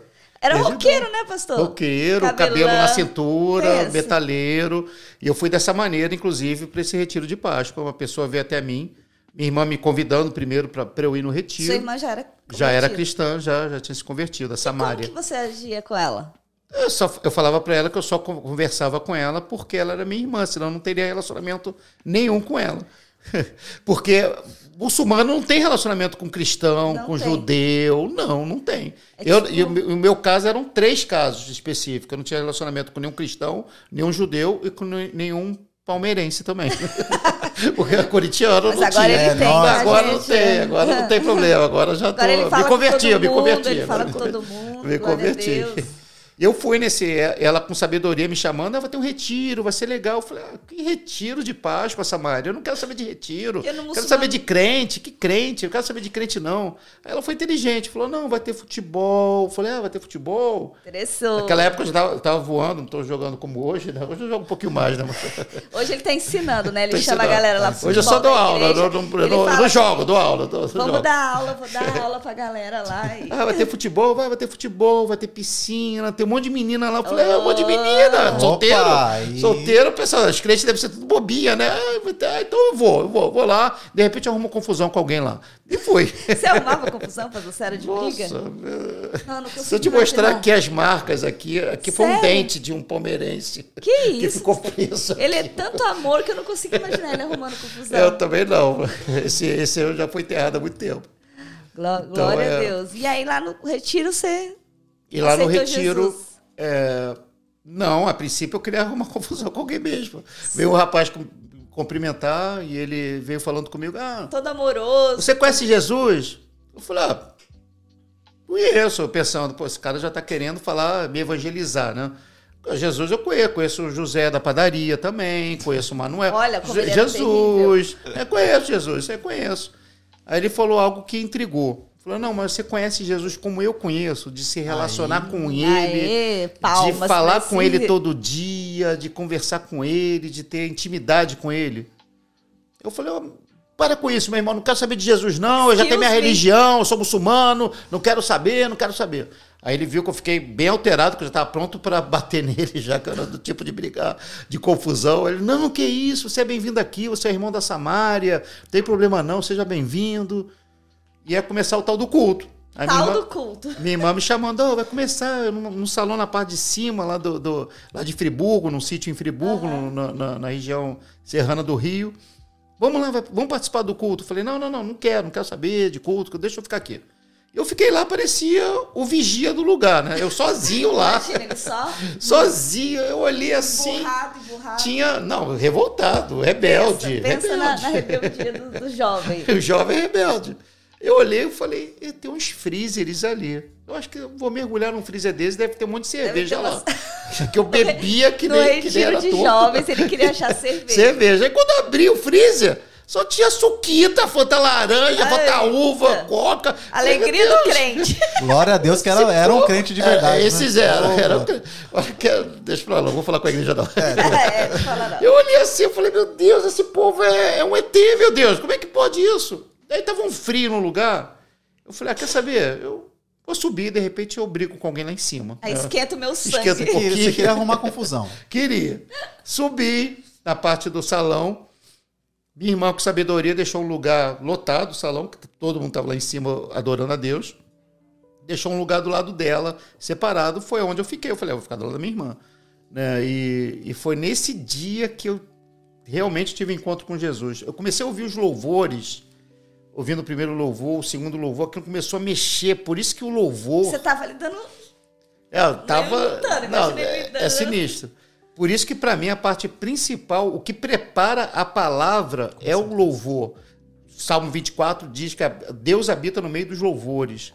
O louvor é fundamental. Billy antes de fazer suas conferências, ele diz em um dos seus livros que ele escolhia a dedo os louvores que iam tocar na conferência que ele ia pregar. Olha só. Porque os louvores iam preparar o sermão que ia trazer conversão de multidões. né? Então, o louvor é muito importante ser bem selecionado, bem escolhidos. E eu louvo a Deus pela nossa equipe de louvor da nossa igreja, porque tem Aê, muito, palmas para os irmãos. Embora eles tenham uma perseguição contra mim, não deixam eu cantar no culto. É, então, é. o pessoal do louvor da Atitude Batista Orlando. Essa. E Vamos orar para Deus tocar no coração do líder. Ô, que o é, quer deixa eu cantar. Eu gosto de cantar, tanto de cantar. Eu canto tão bem, não- eu não sei como é que ele não reconhece de a minha vez- voz. De vez em quando Olha ele dá uma, can- ele dá uma cantada sem deixarem ele, né? Ele, pega o microfone e canta. Ninguém vai me arrancar daqui, né? É, meu? já era, o microfone tá na minha mão, perdeu. Eis que eu canto mesmo. E eu ouvindo ali os louvores, aquilo mexendo comigo. Até chegou um louvor que acabou comigo de vez. Que aquele louvor, a letra do louvor, tinha tudo a ver com, a- com o contrário que eu aprendi no islamismo.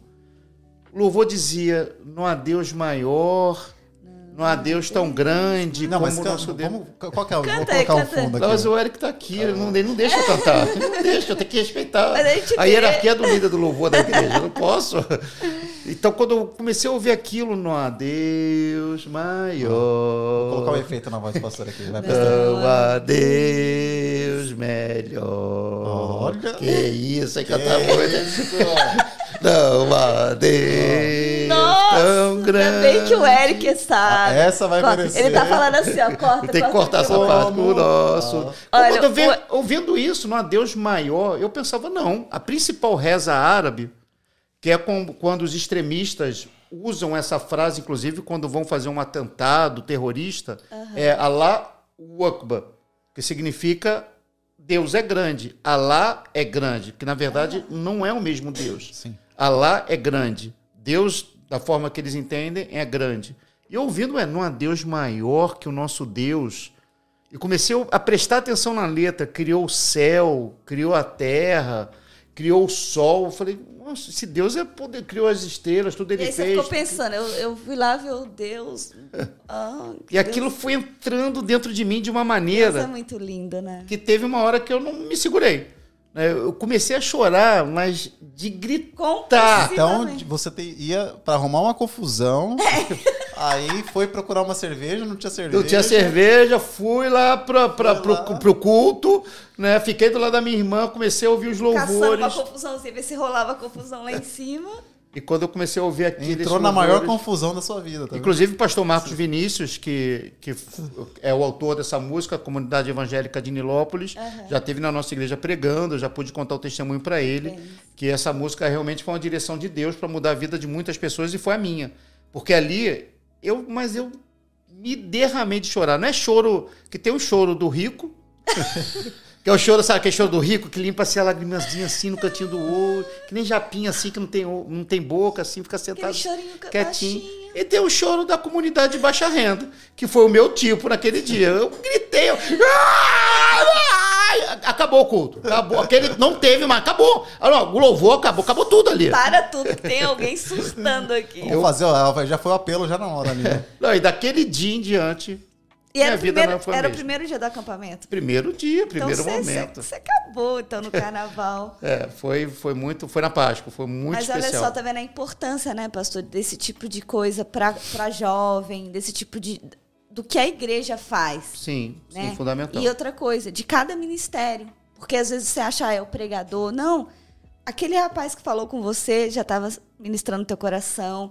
Aquele, aquele que preparou as cadeiras, aquele que estava tocando, né? E Deus fez a obra. Sim. né? E hoje você é esse homem de Deus que está impactando gerações, que está aqui em outra nação, que pela internet, não só pela internet, mas assim, pessoas têm ouvido o seu testemunho e têm sido impactadas. Então, glória a Deus pela sua vida, pastor. Glória a Deus, né, pelo nosso pastor que Glória a Deus. tem nos recebido, cuidado muito bem das nossas vidas. Eu quero te agradecer, pastor, por ter tirado aí um tempo, estar aqui conosco nesse, nesse novo propósito, nesse novo chamado que Deus nos, nos deu aqui com a, o Chosen Cast. Quero te agradecer pelo carinho, pelo cuidado, não só das nossas vidas, né, mas pela igreja que a gente vê dos nossos irmãos. Eu tenho ouvido muito testemunho, sabe? Eu vejo assim o impacto que é o seu cuidado, o seu discipulado, porque assim, quando o Eric está cuidando de uma vida e quando a vida que o Eric cuida, né, que é o seu discipulado, por exemplo, você Sim. é discipulador do Eric, o Eric Sim. discipula, por exemplo, e vai Leandro. indo, o Leandro, e o Leandro vai cuidar, a gente Virou vê um- uma, uma escada, né? é um ciclo, é uma, ciclo. né? E aí a gente vê esse cuidado, a gente vê o amadurecimento, o crescimento. Então, glória a Deus, você que não tem uma família, fica o convite de novo. Que dia que é os cultos lá, pastor? Fala aí pra gente. Quarta-feira, 8 horas da noite, culto da resposta. Domingo, 10 e meia da manhã. E todo último sábado do mês é o culto Vibe B1 da galera, dos jovens, 8 horas da noite. Uma benção. Aí, e eu quero fazer uma pergunta aqui. Pois não, benção. Domingo um culto tá pequeno, pastor. É, vamos falar isso um culto aqui. A de gente manhã não queria tá- tá falar, mas a pequeno, gente. Tá pequeno. É, pois é, mas Ó, tem- domingo, esse domingo, cara. existe, você sabe que infelizmente até na igreja tem a ala da esquerda, né? isso- Tem uma ala contrária ali na igreja ainda de Pastor, ter. Mas vai- eu entendo, porque tem toda uma. Não é simplesmente ter um culto à noite. Tem toda uma dinâmica para ter um culto à noite. Exato. Precisa ter ministério infantil à noite, precisa ter recepção à noite da mesma qualidade Galera, que tem de vamos manhã. se tem que ter à noite. Tem que ter mídia, porque são poucas pessoas que sabem mexer, principalmente em câmera lá atrás, é só Natan e Manuel, duas pessoas somente. Tem que ter é, ministério de louvor, tem toda uma Então dinâmica. a gente faz o que? Hora, pastor, pro pessoal se cadastrar. Porque É, a semana mas na passada... verdade, todos os ministérios já concordaram em ter o culto à noite. Só tem Oh. um que ainda não concordou. Eita, a gente Não, não, eu não vou queria dizer falar quem é, isso. mas eu tô gente- sabendo que vai ter uma reunião daqui a pouco. que É. Não, mas aqui, pastor, semana foi semana passada, retrasada, sei lá, acho que faz umas duas, três semanas. Eu cheguei na igreja um pouquinho atrasada, confesso. Não tinha lugar para parar o carro. Foi um custo, né, Leandro? Leandro teve que parar longe. Aí entrei na igreja, não tinha lugar para sentar. Não tinha. Que problema bom, né? Aí eu falei, glória a Deus, Foi glória a quando? Esse domingo agora? Não, faz umas três semanas, ou quatro semanas, eu acho. É, mas isso todo domingo. Esse domingo eu acho que estava mais cheio que os Aí- últimos domingos. E aí ceia. tiraram criança por cá. Como eu sou da mídia, eu fico tirando foto, eu fiquei andando um pouco, aí depois as crianças saíram, aí chegou gente e tal. Mas é problema bom. Mas vamos orar para esse ministério aí que tá emperrando, né? Sim, esse culto. Para esse- poder ter a divisão, porque tem pessoas que às vezes preferem Divisão culto na à opção, noite. multiplicação. Multiplicação, multiplicar o culto, já multiplicar aprendeu. o culto. Célula a gente não divide, a gente A gente multiplica. multiplica, isso culto mesmo. a gente não divide, a gente multiplica, Multiplica, né? bom. Então vai alcançar mais vidas. E é isso aí, vamos encerrar. Tem mais alguma considerações pergunta? finais, pastor, o senhor gostaria de falar? Vamos abrir aqui um minuto para o senhor falar diretamente aí com quem vai estar ouvindo esse podcast. Agora é todo seu. Vou ter que colocar uma musiquinha de fundo assim, só bem levinho. Cuidado com a música, eu posso cantar ela. Eu acho que no fundo ele queria ser cantor, ministro de louvor tal. Que acho que, É, é que nem todo, toda criança que quer ser jogador de futebol, que joga no Real Madrid, né, que- que ele se converteu com, com um louvor foi tão impactante, ele falou: Meu Deus, eu quero ser. É, eu acho que eu vou ter que cantar. Eu quero ser. E aí, mas. Só que quando eu canto, assim, os demônios saem, os anjos saem, E as pessoas- Deus sai, todo mundo sai, ninguém deixa ele cantar sozinho ali, que não dá não. é, e aquele papo é pra Deus, né? Que tem esse povo que canta mal Canta e pra fala. Deus, mas Deus fala, pra mim não. Assim não. Tem dó dos irmãos, né? Mas, pastor, deixa Mas, ó, uma mensagem para quem tá te ouvindo aí. Fala o que tá no seu coração aí nesse momento. Você Olha possa realmente ter uma vida com Deus. Eu não sei para onde eu olho agora. Pra cá, Olha pra para onde o senhor quiser. Posso Não, pra o nosso frente? sistema é automatizado. A gente... Nossa, tecnologia, aqui né? É sensorial. Mas pode olhar para essa aqui. Amém. Acho que o que acontece na minha vida é que eu entendi o propósito de Deus na minha vida. Eu faço tudo que eu faço, eu faço com amor, com dedicação, com, Zelo. com zelo, porque eu entendi o meu chamado. Eu não tenho como colocar. O Neymar pode ser o melhor jogador brasileiro da atualidade, mas ele no gol, ele de repente não exerceu um papel importante para ele, porque a função dele é jogar lá no, meio de campo para ataque. Então, quando você entende a sua função, o seu propósito, o seu chamado, isso faz toda a diferença. Eu entendi meu chamado, eu entendi como, por que Deus me fez dessa maneira, né? Por que me Deus fez assim, eu preciso agir dentro da forma, claro que eu posso melhorar. Tenho meus discípulos que vão me, ajudando, me dando dica, mas é fundamental você estar dentro do seu chamado. Você não pode querer ser uma pessoa que Deus não te chamou para você ser. Deus chamou algumas pessoas para serem mestres, mas elas querem ser, serem pastores. Deus chamou algumas pessoas para serem apóstolos, fundadores de igrejas, cuidarem de mais pastores. Mas de repente essa pessoa já não está exercendo a função dela. Exerça a função que Deus te chamou. Deus tem um propósito, Deus quer te usar, mas naquilo onde Deus te chamou. É, Deus me chamou para ser dessa maneira, desse jeito, que nem eu mesmo explico. Eu, como eu falei na parte do, do, do Sansão, eu falei com Deus que eu não queria botar o cabelo. Foi quando Deus falou e eu ouvi nitidamente essa frase. E essa frase, ela até agora ela ecoa dentro de mim. Quando eu falei, Senhor, eu não vou botar, não vou fazer isso, não vou, porque minha igreja, o pastor Josué é meu pastor, pode não entender, eu posso criar Vou pensar um que eu tô ficando louco. louco, eu posso criar uma uma questão de uma igreja que me ama e me olhar de uma maneira diferente porque eu estou fazendo uma atitude totalmente que não, não, é- não existe, nunca, nunca foi feito. Não tem. Né? Não, Eu não mesmo- tem. eu não nunca tem. vi um pastor Um mês assim com, com- Por causa de uma série de mensagens com cabelo grande de Herba, de Herbalife, não, de, Olha, o- olha o jabá, olha o jabá. de, de mega hair, de mega hair, não tem como, não dá. Né? E foi quando Deus falou comigo: tudo bem, você não vai fazer, eu vou botar outro para fazer. Eita. Aí, isso, eu até agora, quando eu lembro dessa voz dentro de mim, foi bem forte, eu me emociono. Eu falei, Deus, não. Pode, tudo que o Senhor mandar eu fazer, eu vou fazer.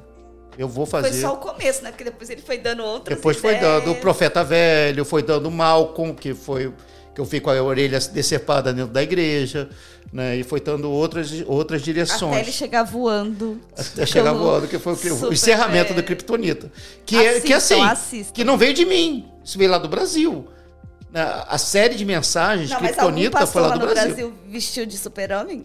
Vestiram, mas não como aqui, não, não é. Se você tá ficando curioso, vocês têm que correr lá É, no eu canal da que você tem que igreja. assistir o canal da igreja e ver, chegar um... Igreja vocês Batista nunca Atitude viram Orlando. um pastor chegar voando. Aí vocês vão... Então, cumpra o seu propósito, cumpra o seu chamado. Não tente sair daquilo de onde Deus te chamou para você fazer, que você vai viver uma vida mais completa com Deus. Amém. Obrigada, pastor. Deus Amém. abençoe. Conte com a gente. Estamos muito felizes, né, Lê? É verdade. Muito feliz, assim, por esse novo tempo que a gente está vivendo. Obrigada por nos impulsionar. Obrigada por não desistir da gente. Obrigada porque a gente está aí. A gente é daquelas novelas, né? Às vezes, ai, não quero, pastor, mas a gente vai. Obrigada pelo teu amor, teu carinho e por estar aqui no nosso começo desse novo sonho de Deus. Que Deus te Amém. abençoe. É isso aí. Você que vai fazer o encerramento então hoje. Aí eu lá. que vou fazer, é, né? faz o encerramento. Vamos ver. Gente, fiquem com Deus. Até o próximo. Semana que vem tem mais Chosencast. Se você quer ver alguém aqui no Chosencast, escreve aqui nos comentários. Segue o nosso Instagram, arroba Chosencast.